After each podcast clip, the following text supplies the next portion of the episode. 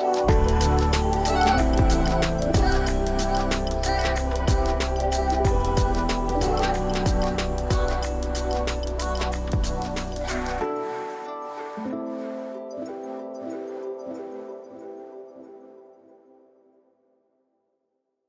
and welcome to this episode of the HubSpot podcast Listen and Grow. I'm Sophie Schimansky, Deputy Editor in Chief at the German speaking Forbes edition. And today's guest made last year's 30 under 30 list. And uh, I thought she would be a great fit uh, uh, to talk about innovation, but obviously you'll be the judge. So I hope going to join us.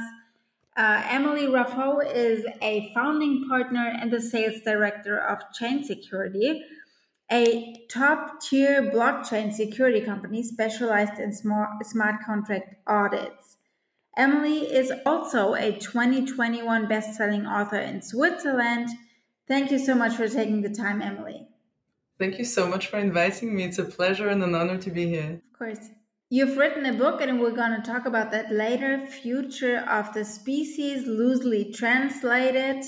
Uh, it, it explains blockchain, cryptocurrency, and smart contracts to the novice and explores how these technologies can foster innovations in monetary policy.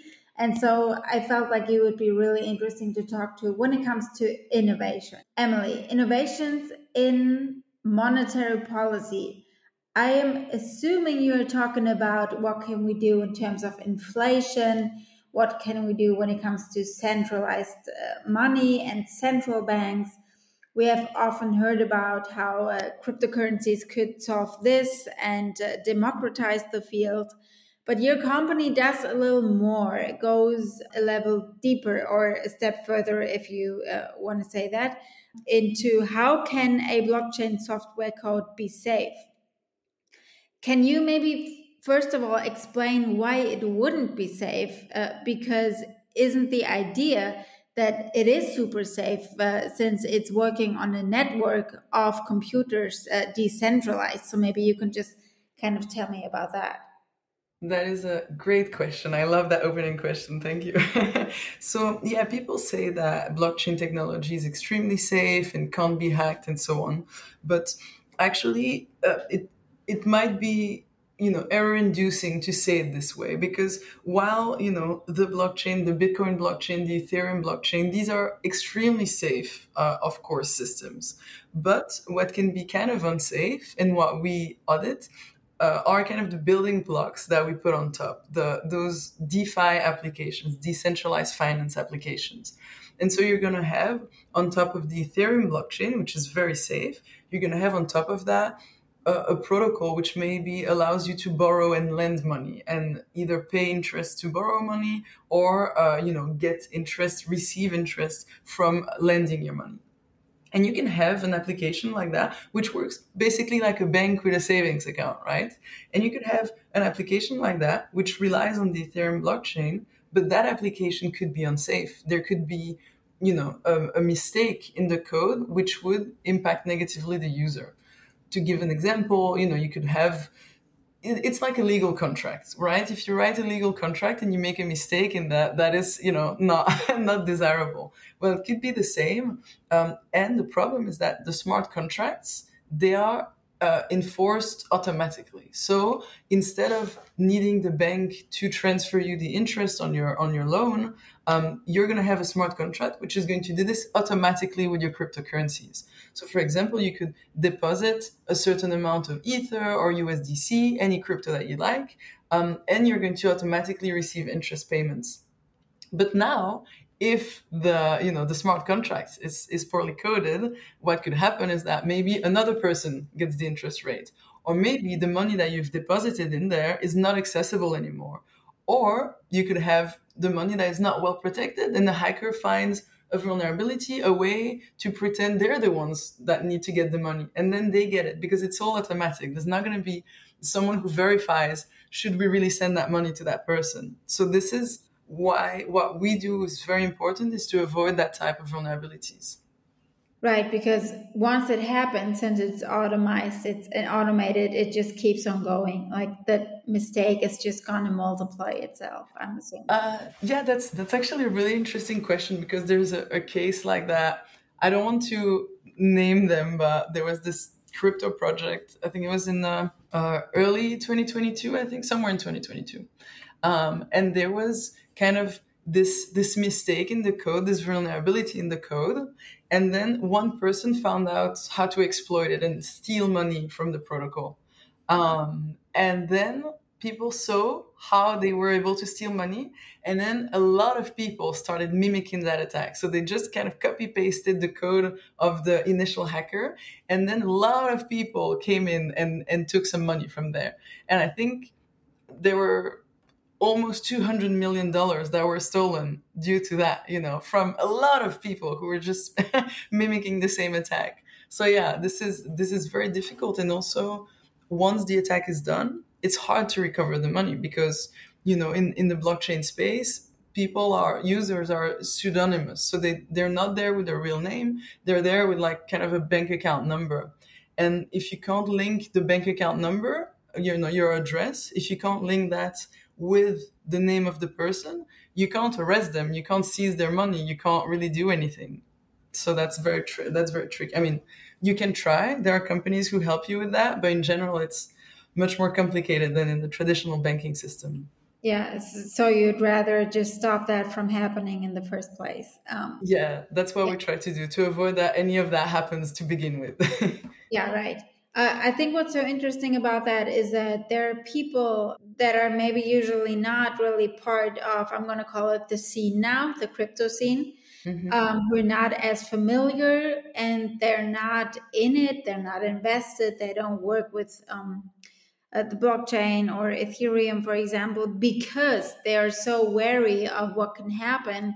So it's so interesting to me that you address that and that you really kind of you do analyze the well let's call it potential weakness of the system and uh, you make it safer. So that must be something that i'm assuming um, the crypto scene must welcome. I mean, I mean you're making it safer but on the other hand you're also pointing out that it can be unsafe right? Because then there wouldn't be any need uh, for for your work. So how does the scene how do people react to what to your um, service to your company?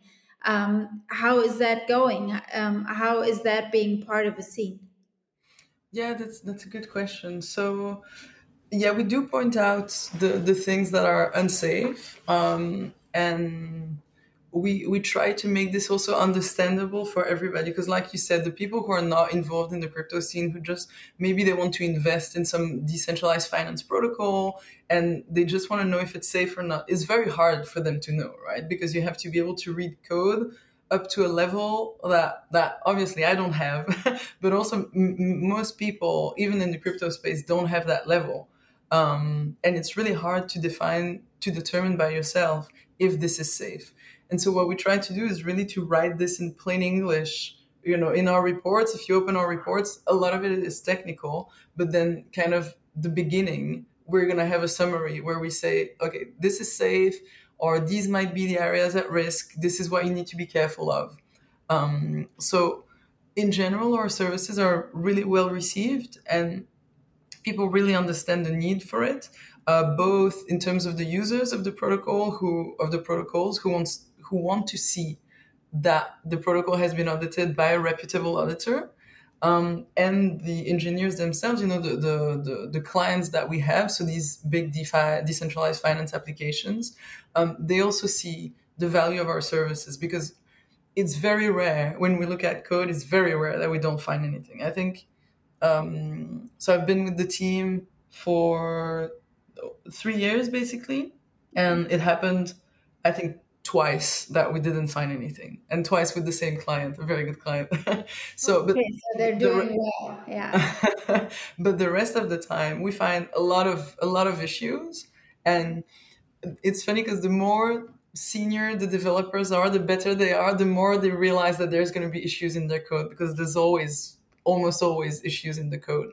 And yeah, when when we look at this, and sometimes we also find vulnerabilities that are already online and instead of exploiting them because that's that's not what we do instead of exploiting them we we do what we call a um, responsible disclosure of the vulnerability. So we get in contact with the team. We're like okay we were auditing something a bit adjacent and we saw that there was a vulnerability in your code. So this is what we identified you know fix it. So and and in cases like that we realized that hundreds of millions could have been lost right? I mean if you look at all the biggest hacks in DeFi, we're talking hundreds of millions. I mean, the maybe the three biggest ones are, are more than half a billion dollar, right? So this is yeah, very high stake and, and this is why our services are quite well recognized in the space. To to keep uh, nerding out a bit just from from what you're doing, when it comes to how you do that,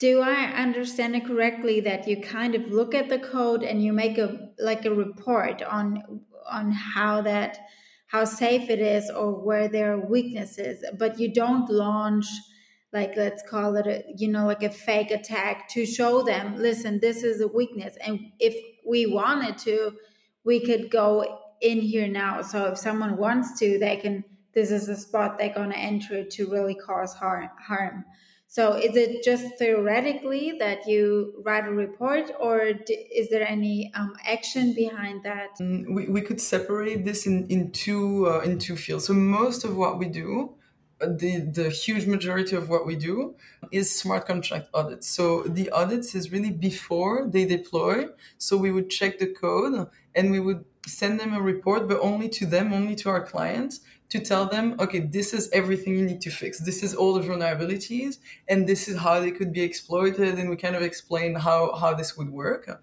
Then they fix it. And once they fixed it, we check another, we check the, the code base again. We check the, you know, the application again to make sure it's safe.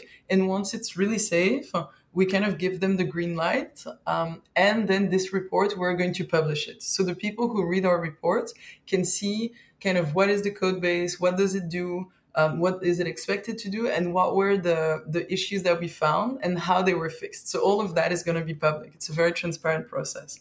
So that's most of what we do, and it's really before deployment, so before there's any funds at risk.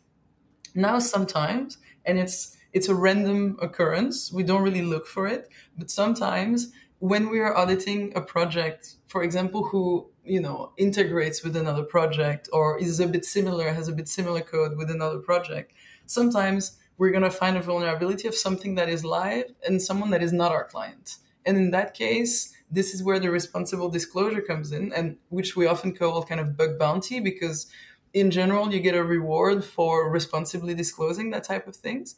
Um, and there we would contact someone we have no contact with and just be like, hey, there is this. But we would never exploit it to show how it, how it could work, right? We would first give the info and, um, but there are people who are kind of professional bug bounty hunters, you know, so they, and yeah, and they hunt for bugs in live code. And it's kind of funny because there is this distinction between the white hat hackers and the black hat hackers right? So the white hats are the good guys kind of like us so if we see a vulnerability we don't do anything we just talk to the team and help them fix it um, and the black hats are the people who would see the vulnerability and would exploit it themselves and sometimes you can have a, a black hat becoming a white hat and in general this is due to the size of the bug bounty. I mean, that's my personal opinion. For example, if if you look at you know a hack that could uh, gain the hacker four hundred million dollars, right? That's a huge amount, life changing money, of course. But then if they get a bug bounty to report the bug and instead they get two thousand dollars, probably even someone who's got the best intention might kind of hesitate, right?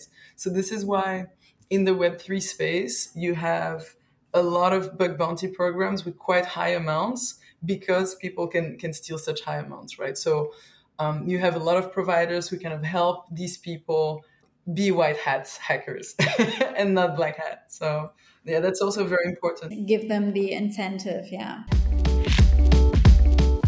Are you a startup founder or a sales leader looking to supercharge your business growth? Join HubSpot for startups and get access to industry experts, free masterclasses, startup toolkits, and up to 90% of the HubSpot CRM Growth Suite. Unlock everything you need to increase leads, accelerate sales, and streamline your customer service. Head to HubSpot.com slash startups as mentioned in our show notes and get ready to scale your business with HubSpot. I also want to talk about innovation. One question that comes to mind is Are you innovating and revolutionizing in uh, the crypto field or the monetary system or both? You know, like what is the part that you're actually revolutionizing? Because when I think about crypto and, and blockchain, eh, it's a lot about taking a very old, dusty system um, and kind of renewing it. But you have such a like a niche almost in the crypto space that this is also part of revolutionizing the crypto scene. No. Yeah, yeah, yeah.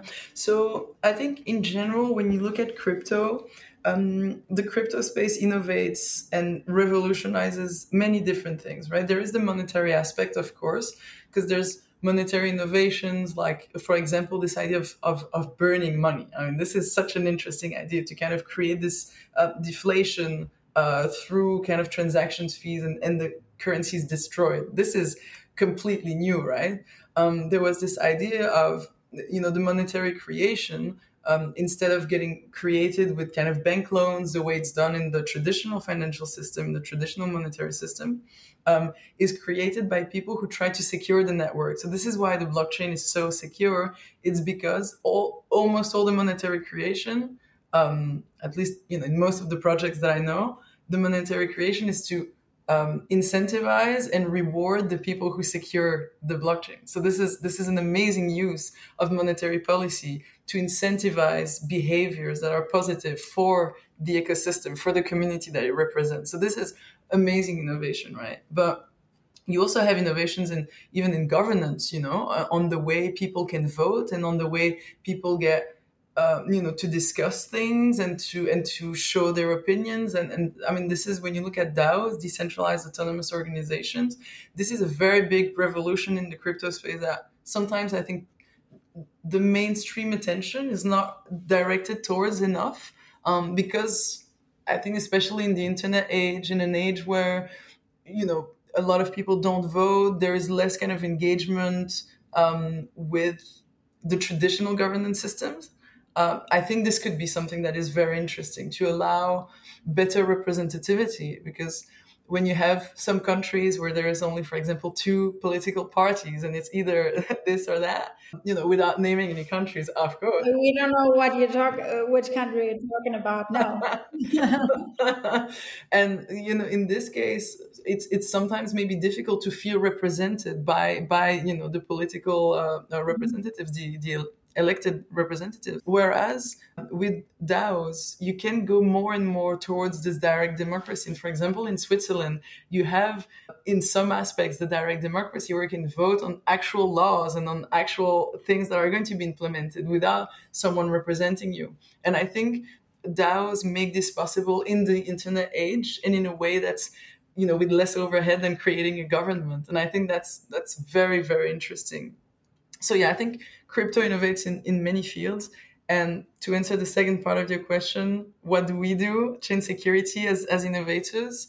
I think we're really there to help this revolution be secure. And mm-hmm. you can see, for example, if I tell you about a DAO, oh, well, you can vote securely, but with protecting your identity. Like people are not going to know what you voted for, but your vote is still going to be taken into account and this and that. And then it's going to trigger some payments with the issue of the vote, with the end of the vote. I mean, if you don't know how to read code, you might be like, well, I mean, how do I know this is true? and so this is where we kind of come in to show what is true and what is going to happen. And I think we really help to make this innovation more trustworthy, more secure.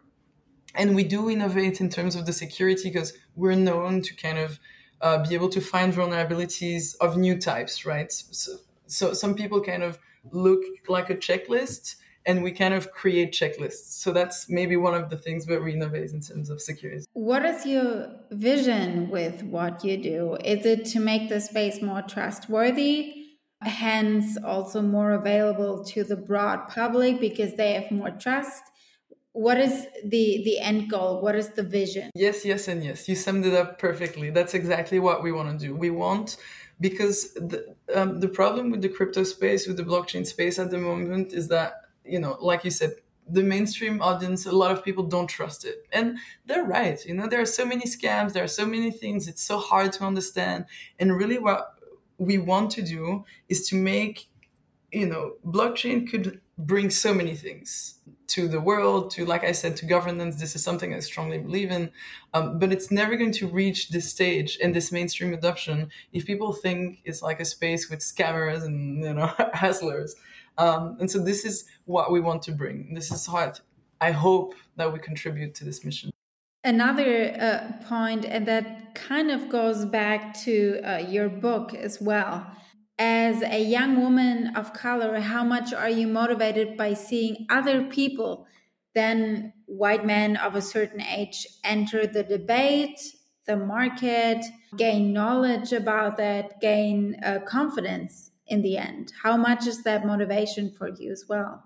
Yeah, I mean, it's true. I have to say that crypto is a very um, yeah it's it's you see it's there is a type right i mean i'm i'm not the the normal when i go to conferences especially engineering conferences i'm not the type right I, can, I can see that i can see that but um you know the crypto space has always been very welcoming to me you know i've i've I, and you know in my company for example although it's again mostly male mostly uh, you know engineers and so on and so on coming from basically the same region, I've still always felt very welcome in the crypto space. And I think there's a big opening also in the sense that in many protocols, in many communities, you're able to be pseudonymous, right? So there are people that are very famous in the space who are you know a twitter name and an anime profile picture you know an anime profile picture. So these are people who could be people of color who could be women who could be anybody. It doesn't really matter what they are. What matters is the ideas that they put forward.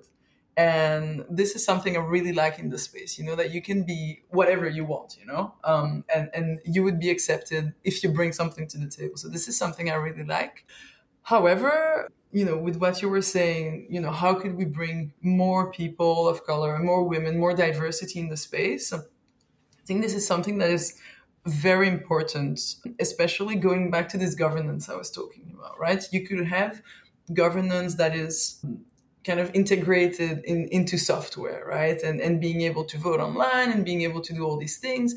But if we have only developers who are, you know, white males between uh, 20 and 35 years old, if if we have only that in the developers, only that in the auditors, um, only that in the in the people who are kind of leading the space, then we might end up having very large biases that would exclude other people or misunderstand other people. And if we end up having this governance into code, like we call it code is law, that could be quite detrimental to, to minorities who might have different needs.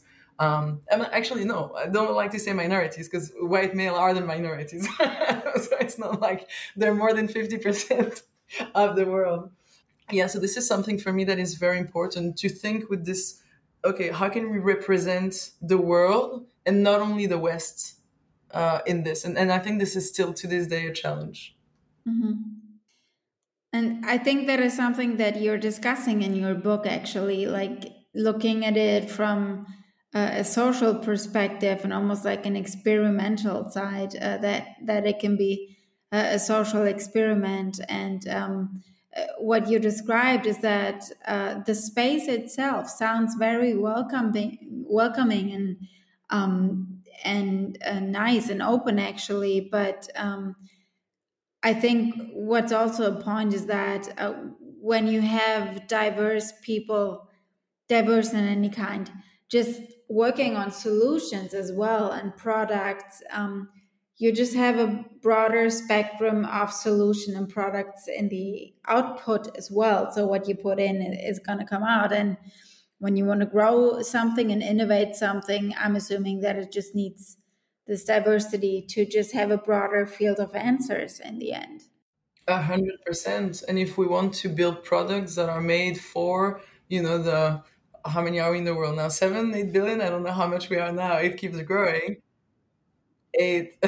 so if we want to create products that fit for the eight billion that we are, and not only for the you know very few who are very fortunate, I, I think it's important, like you said, diversity of input is diversity of output. I mean, it's not. yeah, yeah, for sure. And there is a lot there's a big rhetoric in the in the crypto space in the blockchain space about banking the unbanked and you know offering financial services and giving access to financial services to the i think it's 1.7 billion people a few years ago. I don't know if it's still the same number but who don't have access to to financial services at all. And then you have actually more people who are underbanked who maybe have access just to a current account but don't have access to like investment products to loans and so on and so on. And one of the big ideas of crypto is to bring the financial system to everybody. But yeah, I think for sure we need to consider okay, what is the day to day life of this everybody? You know, I mean, for example, now we've done so much better in the transaction fees on crypto, but at some point when transaction fees were really high, if you have like, I don't know, like $20 transaction fee, and you make one dollar a day like you can't you can't spend your monthly salary on the on a crypto transaction so i think we're, we're making a lot of progress on this but yeah we still have a lot to innovate on mm-hmm. i have two more questions that are a little bit more uh, personal first of all you're doing something or you're attempting to revolutionize something really big. How do you cope with navigate disappointments and resistance and maybe, you know, going one step ahead and two steps back? So, like, how do you deal with this resistance? And um, especially in this field, there are not a lot of regulations, there are more and more regulations, but it's also just like a lot i feel like from from looking from the outside that a lot of let's just say institutions it might be government it might be central banks who are deciding on uh, regulations. They don't really know what they're doing in this space. So it might be really frustrating to have to work with them so how do you deal with that kind of resistance disappointments with things moving slowly. How do you cope with that personally? So we're quite lucky, you know, with ChainSecurity, we really interact with people who are at the forefront of technology. So that that's really we have just amazing clients who are kind of in the same spirit as us and who want to innovate a lot. And so that that really helps because things go very fast there's this desire for security. Um, so, so on that, we're very lucky. Now, when I see the the space in general and kind of the regulation, which maybe don't affect us directly, but affect our clients, and therefore that affects us, right?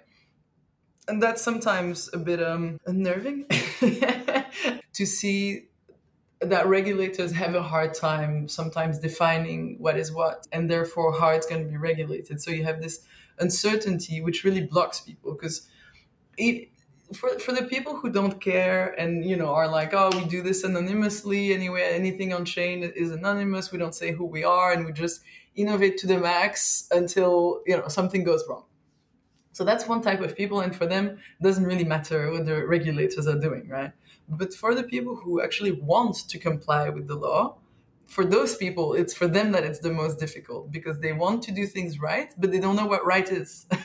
so that that is that is very rough. Um, and you know, any step that I think we can make towards just this clarity, I think would be great.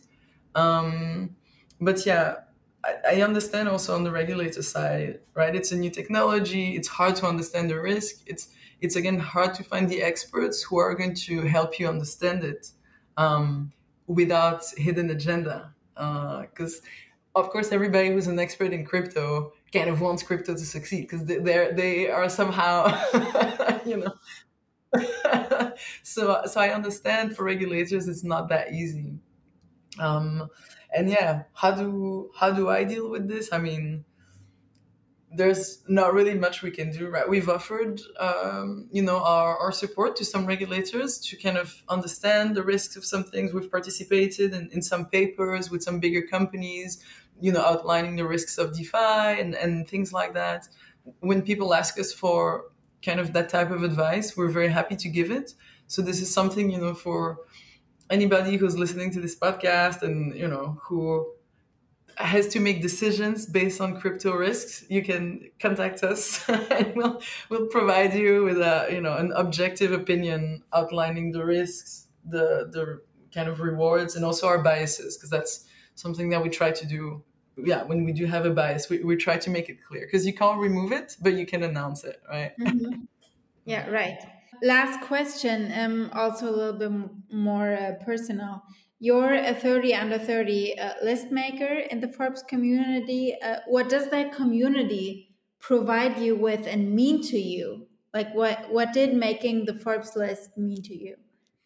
Um, it's actually something I've been kind of dreaming about since I started working. You know, I remember I met uh, I met this this entrepreneur who uh, a male in the crypto space uh, who yeah who was 30 under 30 i just thought it was so cool. I just thought it was i just thought it was so cool. And you know to have a company that that works and to have you know kind of this footprint in the ecosystem and having that kind of uh, rewarded officially not really rewarded officially but kind of you know declared officially that you know this is this is what you've done and the, the, it had an impact on the community.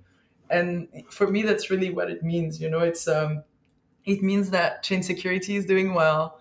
It means that, you know, we're, I think, fulfilling a mission that's important. It means that my book, you know, did well. It's kind of everything I worked extremely hard to achieve. Uh, and I'm getting a little emotional.